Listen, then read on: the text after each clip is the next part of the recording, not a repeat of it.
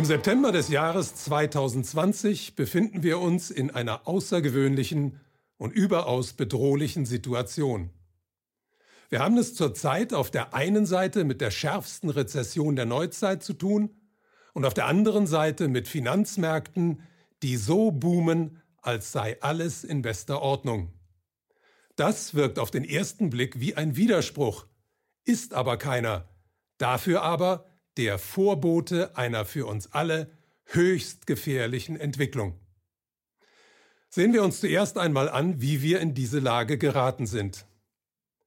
Das globale Finanzsystem ist nach der Krise von 2007-2008 nur durch das Eingreifen der Zentralbanken am Leben erhalten worden, die Hunderte von Milliarden in das System hineingepumpt und anschließend weltweit mehr als 700 Mal die Zinsen gesenkt haben.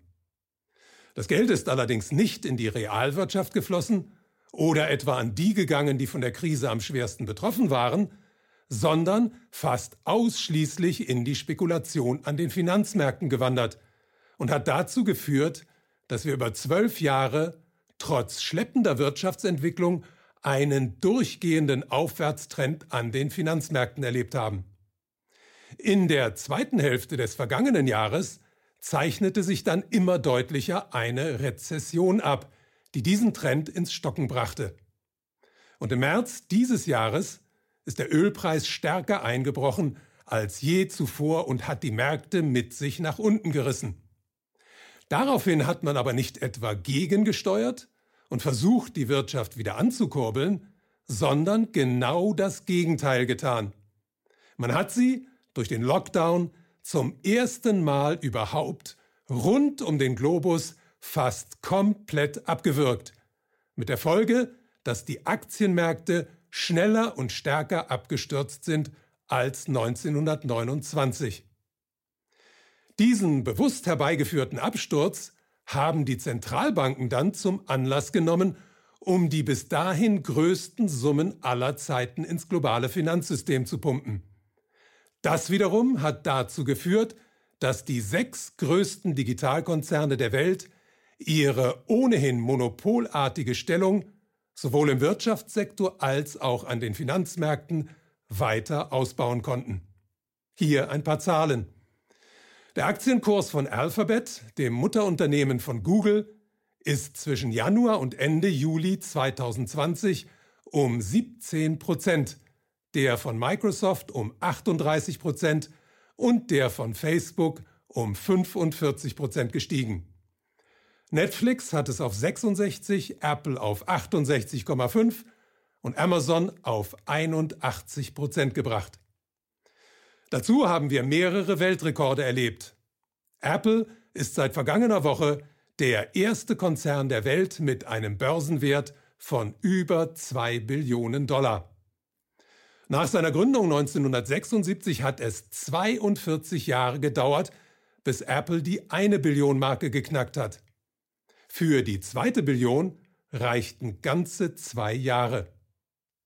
Elon Musk hat es in kürzerer Zeit als irgendein anderer Mensch auf ein Vermögen von 100 Milliarden Dollar gebracht. Und Jeff Bezos, der Gründer von Amazon, ist seit einigen Tagen der erste Mensch, dessen Vermögen die 200 Milliarden Dollar Grenze überschritten hat. Auch die Geldgeber im Hintergrund haben kräftig profitiert.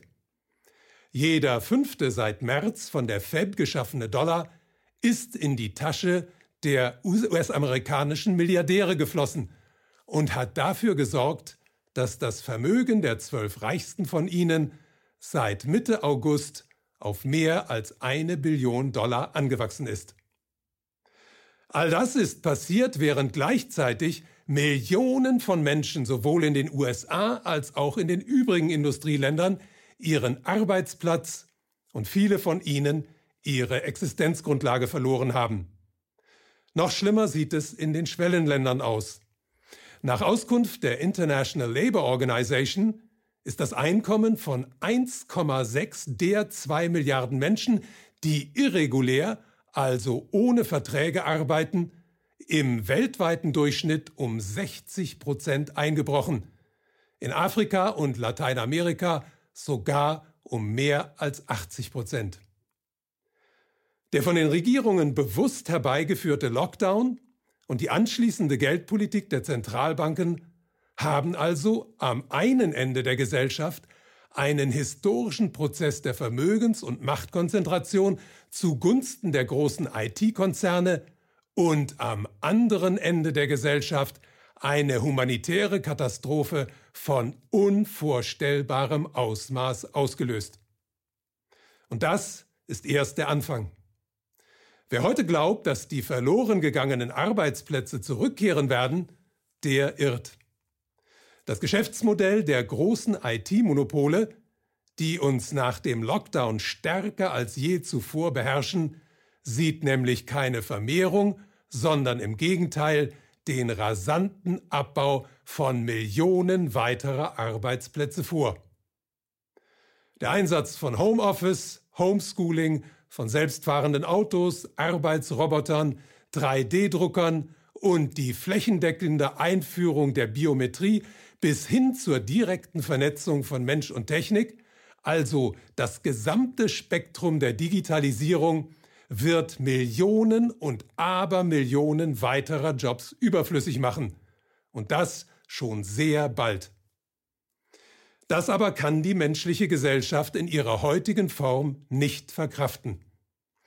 Die ohnehin restlos überschuldeten Staaten werden wegen der Explosion der durch die Arbeitslosigkeit erforderlichen Sozialausgaben zu Austeritätsprogrammen greifen müssen, die alles bisher Gesehene in den Schatten stellen und mit Sicherheit zu gewaltigen sozialen Verwerfungen führen werden, die dann wohl kaum noch von Polizei oder Militär zu beherrschen sind. Was dann? Wird unsere Gesellschaft im Chaos enden und in Bürgerkriegen versinken?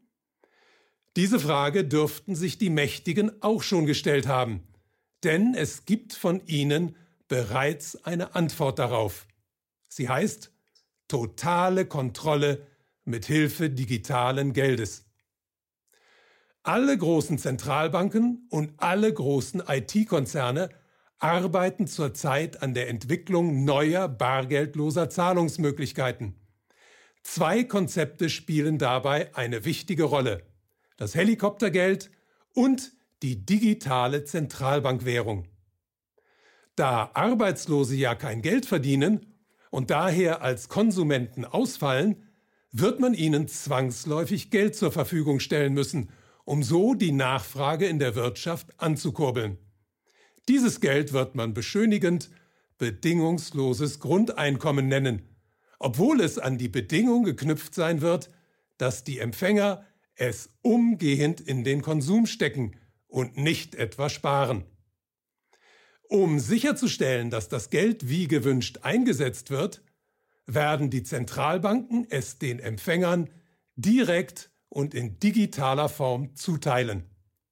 Arbeitslose und Sozialhilfeempfänger werden zum Beispiel auf ihren Handys eine Wallet, Wallet erhalten, auf der sie ihre Zahlungen entgegennehmen und weiterleiten können. Damit aber wäre die Büchse der Pandora geöffnet, denn damit wäre der erste Schritt in Richtung einer vollkommenen Umgestaltung unseres bisherigen Geldsystems getan, die zurzeit von der Öffentlichkeit weitgehend unbeachtet von den Zentralbankern vorangetrieben wird, die digitale Zentralbankwährung.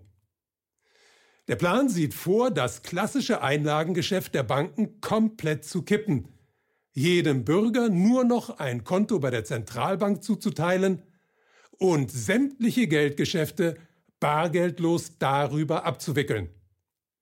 Dass es sich dabei nicht um ferne Zukunftsmusik handelt, zeigen unter anderem die aktuelle Zurückdrängung des Bargeldes, die rasant fortschreitende Schließung von Bankfilialen und vor allem das Beispiel China, das am 16. April dieses Jahres, also mitten in der Corona-Krise, mit der Einführung dieses neuen Geldes begonnen hat. Niemand kann momentan sagen, wann man diese Pläne bei uns umsetzen wird. Aber man muss sich über eines im Klaren sein. Wir stehen an einem historischen Wendepunkt.